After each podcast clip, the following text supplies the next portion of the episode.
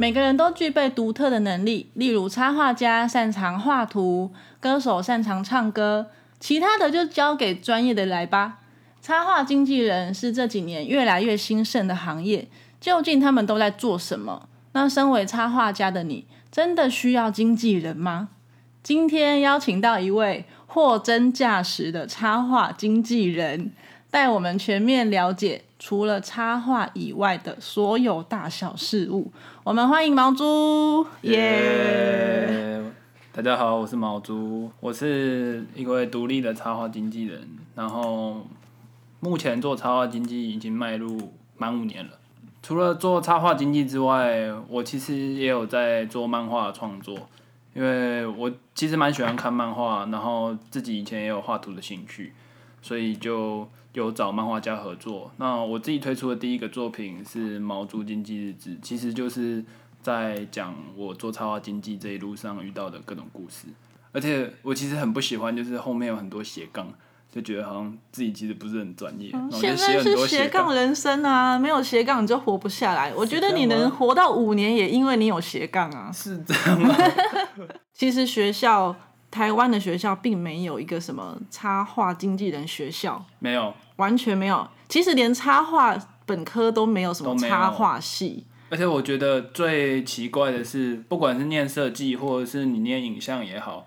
老师都不会教你，就是你出去自己立案该怎么谈案子。我觉得老师不知道。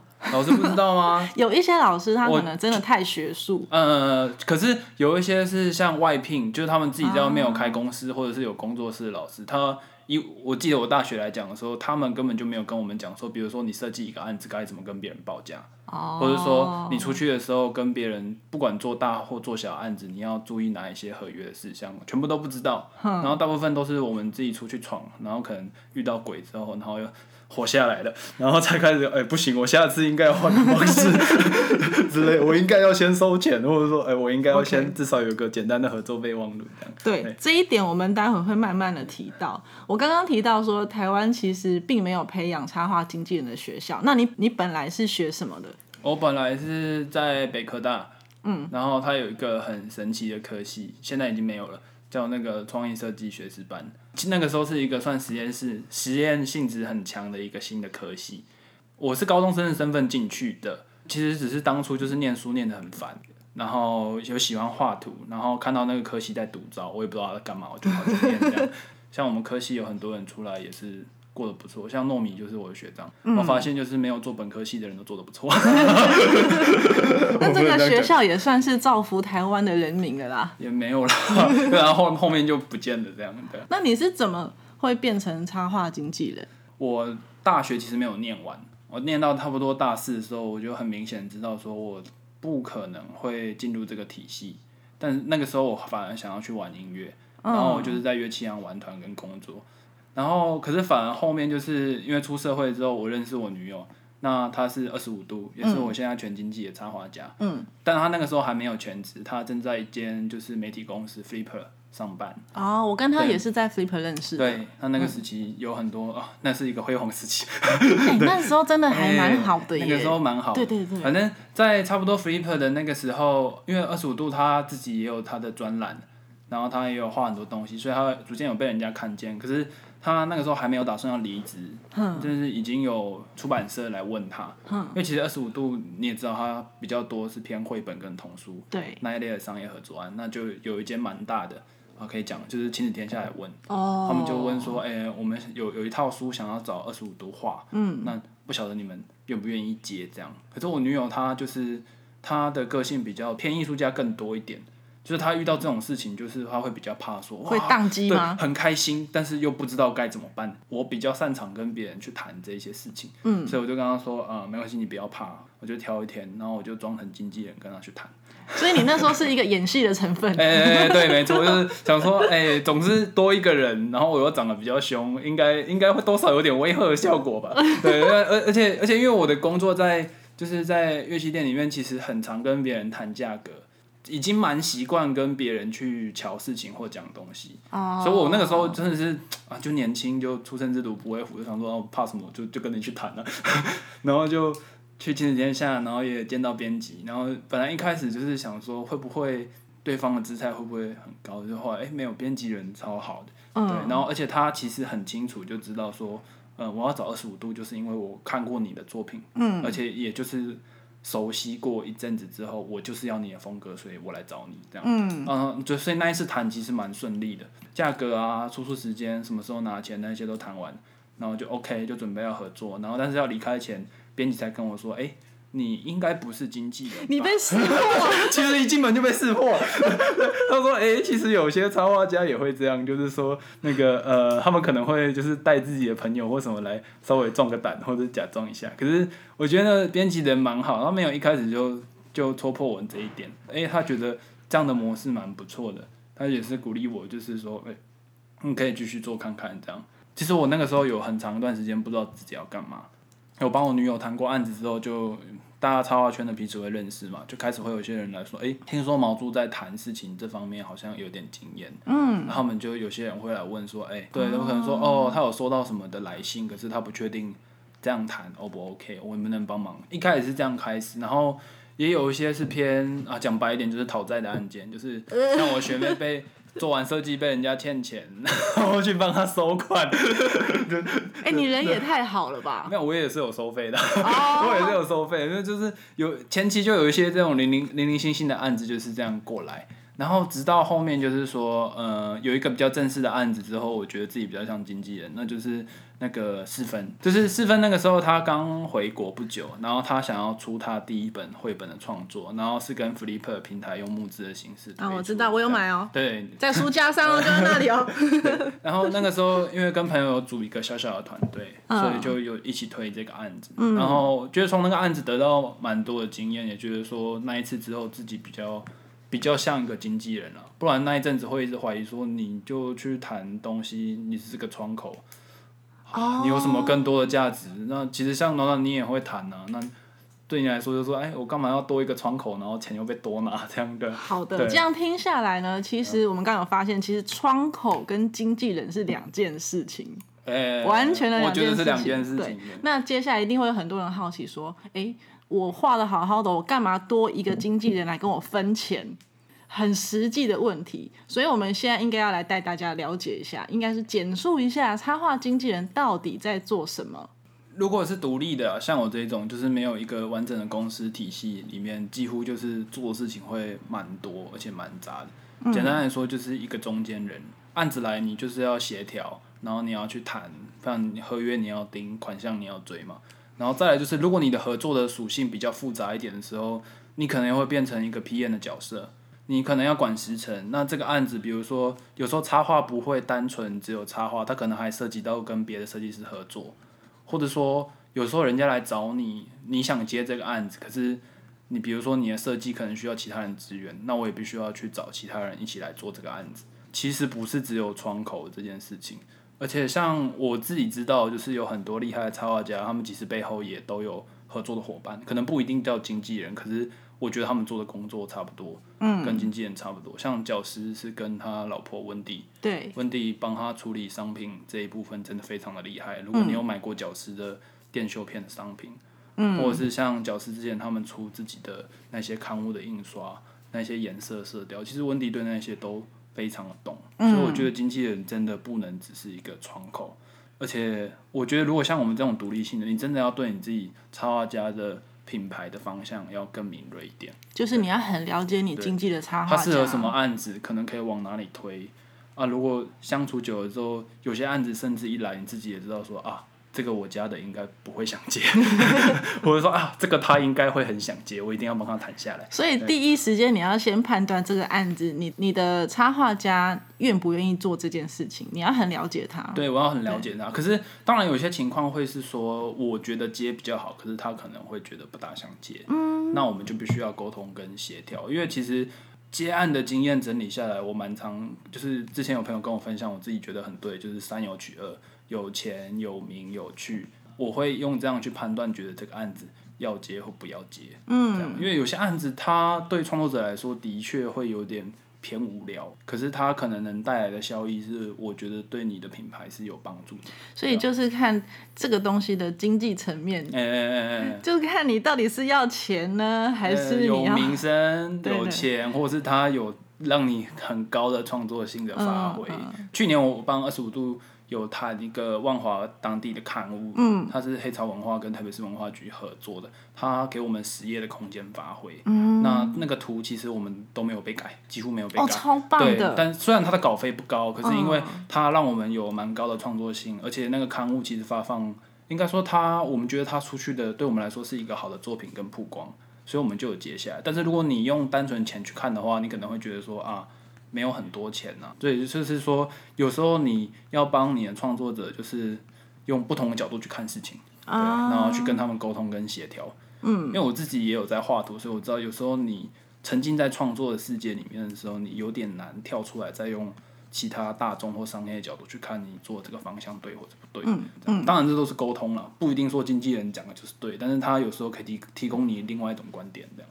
刚刚有提到说，像独立经纪人啊，要做的事情其实非常多。呃，在大的经纪公司，它都是分出去的嘛。那像分工你会很细分工很细。像你刚刚有提到，你独立经纪人你要做有 PM 的角色，哎然后你还要再处理账务，哎你甚至要去追钱，哎然后甚至你要懂一点点法律嗯，基础的。基础的，还有你还要说你要帮忙找呃可能来救援的，或是其他、救火队，或是其他队配合的设计师啊，或者是影像那一些。这样子，你看起来你也包含了人事，哎，完全是一个小公司的规模。好累啊但！是依照我们刚刚听到你呃求学经历啊，这样一路下来，其实并没有人教你这些东西。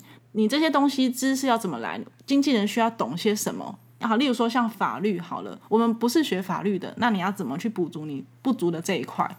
其实有蛮多跟创作权相关的法律的场，我记得像 Like Studio 他们很喜欢请一些律师来办免费的讲座，嗯，然后他们律师也会提供就是合约的公版，然后像那种讲座，他就是说他会跟你讲一些基本，就是你合作的时候要注意哪些事情，然后哪些东西应该避开。其实我觉得在网络时代，这些资源如果你认真想要查是有的。然后你自己要去进修，对自己去进修，然后更直接的是，你可以问已经在业界的前辈里面你是怎么做的，嗯，对吧、如果他愿意分享，当然要记得要有礼貌，因为我相信很多 就是一线的创作者会很常问到这些问题，但就是应该说很常收到这种问题，会有人来问说，哎、你可以借我看一下你的合约吗？我想说，哎、我干嘛要给你看？哦 对，就是问问题的时候记得要有礼貌，或者说你可以去参加很多创作者前辈，他们都会有一些分享会。我觉得从那里面可以得到非常多的经验。其实对很多创作者前辈，或是各界的那种一线的对一线一线的创作者，或者是那种大大，他们其实都很乐意分享。对台湾，其实我觉得大家人都蛮好的，他们都很愿意分享，就是他们从一开始到现在怎么经营过来这些东西。吧对对对我觉得问一线的创作者是蛮好的一个方法，但记得要有礼貌，然后或是你可以支持他们，直接去听他们的讲座。对，那请问一下，经纪人大概都会抽多少比例？哎呀，问到重点了哎。呦，来了来了，好好紧张。经纪人哦，一般是差不多是三成啦。一般都是一般是三成，可是会有不同的项目，它的抽成可能会有调整。我应该说，抽成这件事情是很活的。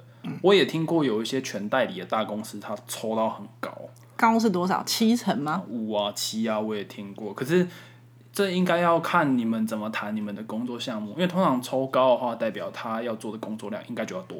比如说他是全经济代理，你整个所有的品牌的事务跟项目的话，就等于说他应该要做比窗口这件事情还要再多更多的工作。那你把这个东西包给他，才会比较划算嘛。那也有一些做法是像说，你可能只是把你某一个角色的图像授权交给他去处理，嗯，但你其他案件你还是握在自己的手上。就是这种方式是很有弹性的，可是因为授权这一块我比较不了解，对，所以可能就是呃，它的抽成我就没办法在这边讲，但是我知道他们就是有这种谈法。OK，那我要再问另外一个，因为我们刚刚有提到报价，嘿，其实，在黑龙画铺的前几集，我忘记是第二集还是第三集，有提到说报价这件事情。那其实报价它本身是一门艺术，对，对，不管你今天有没有经纪人，我们都要知道怎么报价。好，可是今天有经纪人之后，毕竟是会被抽三成。那你在跟别人谈经济的时候，你会稍微提高一点报价吗？还是你会按照原本的价钱？啊、这真的是一个非常好的问题。你可以选择要不要回答。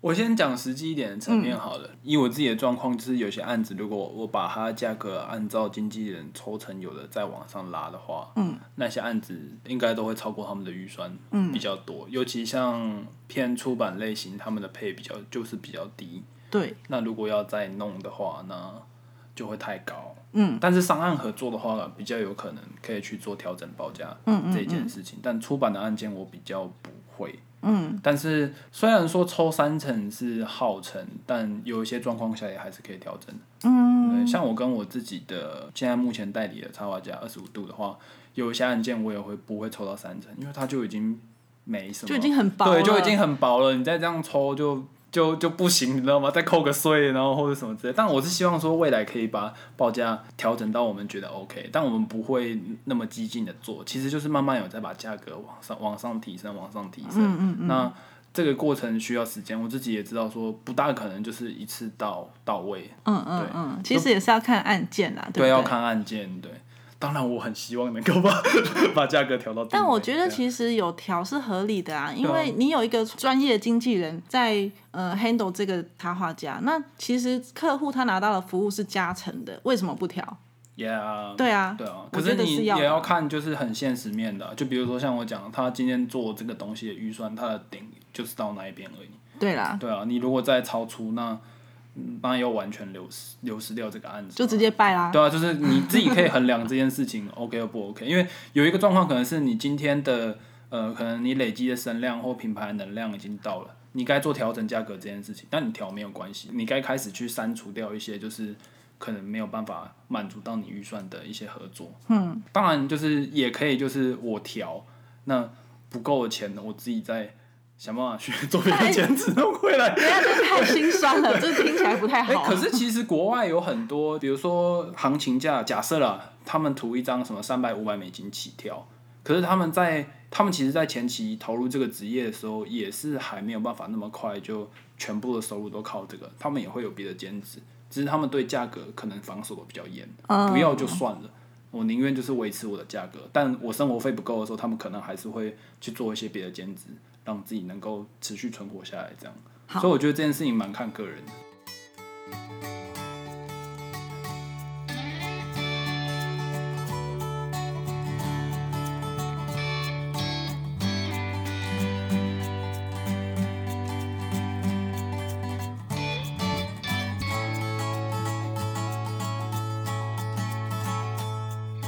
黑暖画布开台到今天已经是三个月了。前五集我分享了很多个人的嗯、接案经验，后面开始有一些访问不同领域的插画人。我后来也去了台北插画艺术节做专题的报道。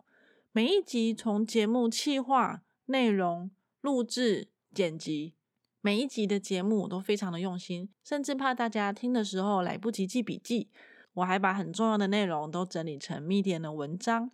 方便大家有需要的时候可以立马拿出来参考。未来我还有规划非常多的企划内容要和大家分享，不过因为我只有一个人，碍于时间和费用，能做的真的非常有限。一边要照顾小孩，一边要接案赚钱，其实时间都被压缩了。所以，如果你喜欢我的节目，未来也希望听到更多实用又有趣的内容，欢迎赞助黑暖画铺哦。每一集的节目文字介绍都有提供连结，赞助的金额不限，只要有你的帮忙，黑暖画布就能走得更远，到更宽广的世界去摆摊。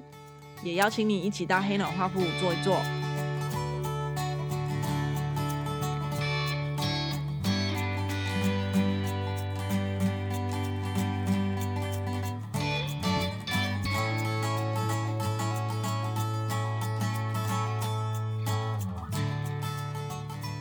其实我觉得插画经纪人还有一个很重要的事情是情绪管理，哎、因为你会遇到各式各样的客户，对，有好的有坏的。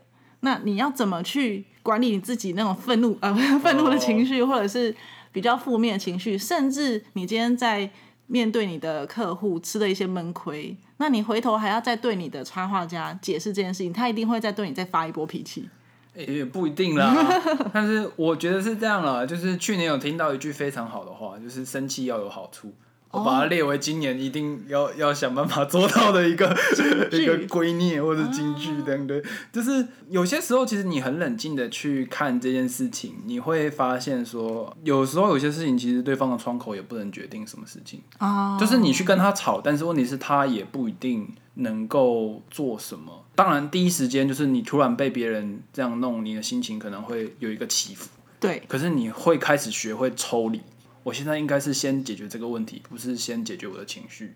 嗯，对，钱比较重要。对对对，不是对类似的之类的，比如说有有没有替换的空间？他今比如说他今天就是他突然这样子喊这个价格，其实根本就不行的。那我是有没有换法？比如说我可以换时间，或者是换宣传，或者说哦，你今天这个预算又要这么高的细致度的插画，最多就几张而已。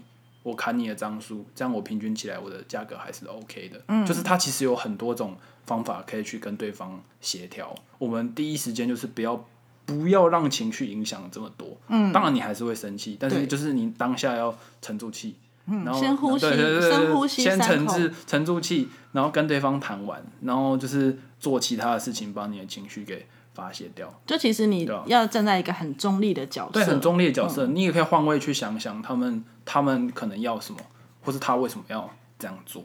他为什么会让你搞了？对，为什么会搞成这个样子？对吧？这也是经验啦，因为我后来发现，其实就是说，因为经纪人角色其实也是中间人，对方可能真的就是他衰，他就是那个 他就是被公司派出来要跟你去做砍你价这个动作的人，或者什么之类的。那你你跟他在那边吵翻天，有时候也没什么太太大的效果没有帮助，对，没有，因为他也没办法决定任何事情嘛。对，可能有经历过几次的状况，就是如果那个当下当下真的跟对方生气先做的话，那后面就是很多事情是处理不完的。那你经济这几年，你有觉得你自己 EQ 变好了吗？哎、有真的，有变好啦，但是就是有有时候也会真的很生气啊，嗯所以就、就可能把它发泄掉，或是把它画成故事啊，把它画成是一个很为什么要画漫画呢？就是把一些鬼故事画的很隐晦，原来它是你的出口，画到别人看不出来，可能案主还会分享啊，没有这个就高招了，案主还分享。哎，画的真好。好，我曾经也试图有找过经纪人哦。我之前有一段时间是想说，嗯，自己做这些杂物实在是，哎、我有印象哎、对其实其实我有跟你聊过，对不对？对我们我有跟你聊过，我那时候大概找了五六五六间有哦，嗯嗯，对，可是最后都无疾而终。其实有很多原因啦，我现在回想起来，其实我当时的心态比较不正确，哦因为我会觉得啊，我找不到案子，所以我要去找别人来帮我找案子。可是其实这心态，我觉得不是对的。那很多人都会觉得说，啊，我现在找不到案子，所以我找经纪人来帮我找案子。你觉得是这样子吗？是什么样的插画家会需要经纪人？我觉得暖暖讲的蛮好的，就是有蛮应该说大家初期在对经纪公司或经纪人不了解的时候，都会有个想象说。我应该签给他们之后，就会有源源不绝的案件。一定很多人这样想对，应该会有很多人这样。可是其实你也要反过来想说，经纪公司为什么要签你？一定是因为你也可以为他们赚钱，所以他才会想要签你。那如果是这样的状况下，你本身的案源就不足了。经纪公司除非他们真的就是特厉害，就是所有案子都往他们那边丢，不然实在是很难想象说你一签下去之后，马上就会发给你超多案子。嗯，而且经纪公司他们也会有自身的属性啊，像插画家会有自己的画风嘛，那经纪公司也一样，像有的他们特别擅长经营图文作家，有的特别擅长经营可能偏呃动漫或 A C G 类，有的可能他的专长是在偏绘本圈，或是更偏向潮流艺术那一块。那创作者在加入这些经纪团队之前，也需要去做一点功课，去研究一下，诶，他们擅长的是什么？比如说以暖暖的画风来讲，应该不会去找偏图文作家类型的经纪公司去合作，就算他们 把你签下来好了，来找他们的案子也可能是偏图文那一类的东西，他想发给你，可能也会有点困难。就怪怪就会怪怪的，就是嗯就他不擅长这件事情，所以其实，在真的跟对方合作之前，我们有很多功课可以做。你可以看他们代理的插画家都是什么类型，或者他们合作的案件是什么样。还有一件事情，我自己的想法就是说，有时候有一些经纪公司他们会亮牌说，哦，我底下超多人，嗯，就是签超多人。可是你要想一件事情，他签超多人，代表他的时间是不是分散给对，这么多，那他能够真的这样好好的照顾你吗？或者说你需要的类型是什么样的？因为有些人他可能是需要比较更个人一点的服务，可能就是更客制化一点的这一种。那这种大型的公司，他不可能把所有的心力都花到你的身上，这样。所以其实真的在就是跟对方合作之前，你有非常多的功课可以做。那对方也一样，他们在签你之前，他们也会做一些研究。你你这样讲，我想到我以前找经纪公司曾经有一个经验，我找的那间公司，哎、现在还在，然后他是经营图文的，我那时候不知道哪根筋不对，我就去找他谈，根本超不适合。好，然后呢？可是我其实我东西不是图文，我就去跟他谈。可是他人真的很好，他就摆明跟我讲说，我现在旗下有十位插画家，其中呃有一两位是跟你同性质的，他不是图文，他就是画那种比较绘本类的啊，纯插图的。然后他跟我说，这一两位我都不怎么给他们案子了，哎、他好直接啊，他很直接这很棒哎。他很棒，他很棒。然后你觉得你进来，我有办法给你东西吗？所以我那时候就知道啊，我找错方向了。他可能也是签了之后才知道的。对，那也 就是这也是会涉及到你刚刚讲说，一个经纪人他旗下有好几个插画家，那分配的比例是什么？那跟公司的属性是什么？那我想要问一下，那相反的，你会怎么选择你想要经纪的插画家？哦，首先看作品当然是非常必要的事情。我觉得有一个很指标的事情，就是我通常合作的对象，他们都已经找到自己的风格了。我觉得还没有找到风格的插画家合作起来，我自己会觉得要花更多时间去跟他们一起，就是培养或者是打拼。可是这讲很现实的层面来说，这你要花的时间会有点太高。甚至你你不知道他能不能在他的风格成型前就真的能够起来，所以第一个当然还是会看他们的风格跟作品，当然也要就是是我擅长的项目内，像我我也不擅长图文啊，我不大可能去签一个图文的作家进来，因为那个那个领域对我来说实在是太陌生了，所以也要看自己擅长什么东西。那最重要的还是一定要跟那个创作者本人有一定的认识程度跟了解。其实我们一开始，像我自己跟我女友一开始也没有想到说，就是会这样完全就是负责她的案子，所以我后来会慢慢慢慢发现说，其实要长久合作下来，真的跟人的属性或者是个性有很大的关系，对吧？有点像谈恋爱，对啊对啊。真的是谈恋爱。对对对像像米米露，就是小鹿的米露，他也很常说，就是真的跟创作者合作，就很像在谈恋爱的，对吧？对对对，我那时候在找经纪公司，还有另外一个点，就是我谈了这么这么一大轮下来，我发觉他们根本不了解我，哎哎哎哎，所以我他都不了解我，他要怎么经济我？对啊，这会是很大的一个问题、啊，签下去也蛮危险的。很可怕的。对对对，刚刚其实你有讲到一个，我觉得蛮重要的是，插画家他自己的风格要够明确。嗯，你不能说我今天找一个经纪人，找一个经纪公司，然后我让他培养我，我让他栽培我，这太梦幻了，这太梦幻了，这太梦幻。了。对对对，他签你就是要要有一定的获利，那我还要先养你好几年，然后你可能翅膀硬了，然后你就离开了。你觉得他们可能会这样想吗？当然不会的啊、对对对，所以其实经纪公司还是要先以赚钱为前提，你本身要有足够的呃内涵涵养，是足够的实力，经纪公司才会签你。那之后呢，签完之后才会一起去成长嘛。也对对对，应该是这样子的心对，态才是正确这样的心态。对对对。其实台湾的经纪公司好像不多，对不对？其实不算多，可是可是我觉得有很多是像我一样，就是独立的，可能就是躲在一些创作者的身后，大家不知道而已。哦，很隐性。对对对，比较隐性的。但是你说就是正式有有公开立案的这样，不算多啦，但还是有的。其实像经纪公司有很多种方向啊，有些是 IP 授权的，对有些是做出版的，对，有一些甚至是做美术品收藏的，就是它是艺术圈的偏艺术圈偏艺术圈对对对，那你个人身为一个独立经纪人，你的经营方向是什么？因为我目前合作的二十五度，它比较多会是偏通书跟绘本这一块的，但我们也有想要尝试往更多的商业案合作的发展那边去接。嗯，对，因为其实讲真的，在出版业合作的话，它是有一个不错的点，是你如果有合作出书的东西，书这个东西在市面上还是有一个寿命的时间。嗯，对，就是它在上面流通，你虽然没办法说很快的就声量就暴涨，可是它还是有一段时间可以在上面流通，然后就有一些人会看到会这样过来。可是以收入来讲的话，纯靠出版业是比较辛苦一点的，所以我们有开始在转，就是尝试着用剪纸的东西去接一些商业案的风格。出版本身自己就很辛苦，对他们本身就很辛苦。那你们在那之下就更辛苦。对，然后然后经纪人又再分那个，就再分三层，就更辛苦的。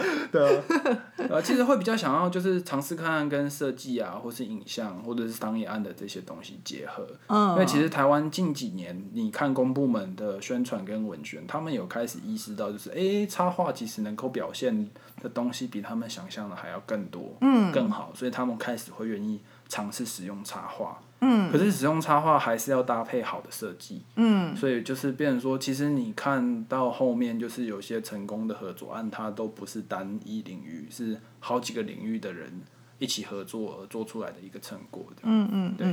那目前台湾经纪公司，你现在知道的有大概哪几间呢？我知道了吗？嗯，像图文最大的就是华研呐。嗯，华研算其中嘛，因为马来貘、白珠跟双猫，他们是很了解。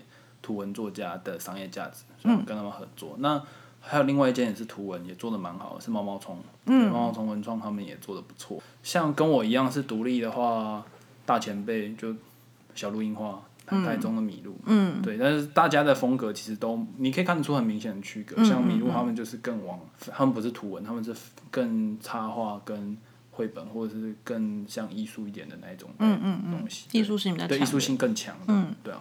台湾其实政府啊，公部门有越来越重视插画这个产业，然后也会结合各个领域的人一起来做这件事情。那你对台湾有什么生存观察？你可以简述一下插画设计、影像还有之间的关联吗？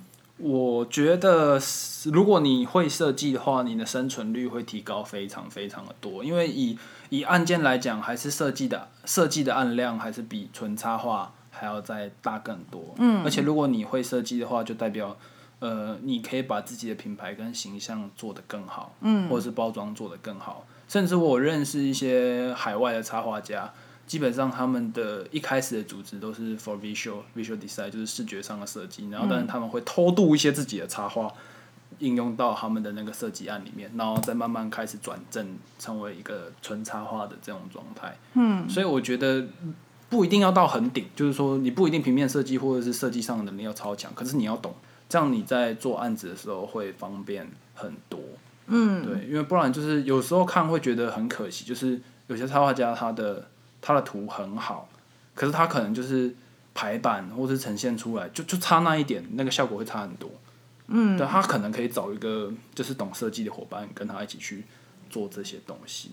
然后我自己在观察是说。有些大的案子，真的就是像刚刚讲的，是复合性的。比如说，像他可能要一个动画的影片，它的特定的风格必须要插画家去做里面的 art director。嗯。那他必须要结合有插画家，那又要有设计师，或是又要有动态影像的人，才能够把这个案子给做完。所以我去年因为有幸就是在设计圈稍微工作了一下当 PM，我就发现说其实有很多设计师很愿意跟插画家合作，嗯，因为他们有时候做一些案子，呃，一些厉害的设计师其实他们就是一个非常大的案源，对他们可能会跟别人客户或接洽谈要做什么东西，那他们有时候手上就会有这种插画的需求，他们也希望合作对象是稍微懂一些设计。或是有，如果他们是影像案子，他也会希望你，哎，你至少也要懂一点影像，对吧？不然你有时候他可能要请你帮忙画一支广告，或者是 MV 里面的美术设定，结果你交给他的东西，哎，没有分图层，完蛋了，要自己猜。这个太不专业了。对，就是说，就是不用到很懂，但是你至少要知道一些东西嘛，这样他跟你沟通也会比较快。哎，我想要请你帮我做这个的设定，那怎么做之类这样。加上又回到前面讲的那个东西，就是斜杠的问题，我真的觉得不用到。什么都会，可是有时候你稍微知道一下别的领域的合作的关系或者怎么做的时候，你会打开一些不同的案源，或者是就是更干脆一点，我不懂，那我找一个懂的人一起合作，嗯之类的这种状况。最近对台湾的一些生存的观察，对，所以变成说你作品的整理跟放的平台也很重要，因为比如说有很多设计师找人都是从 Behance 上面来看的，嗯，所以你觉得 Behance 很重要？应该说你要想一下你放作品的平台。像我觉得有很多一般客户是从 IG 或脸书来联络我们，可是呃，像像我刚刚讲的，有很多设计师他们在找人的时候看作品还是习惯看 Behance，嗯，对，所以就是说你整理作品的时候可以稍微想一下说，哎，哪些平台，如果你希望接到某些项目的案子，或许你可以去经营你的那个平台上面作品的管理。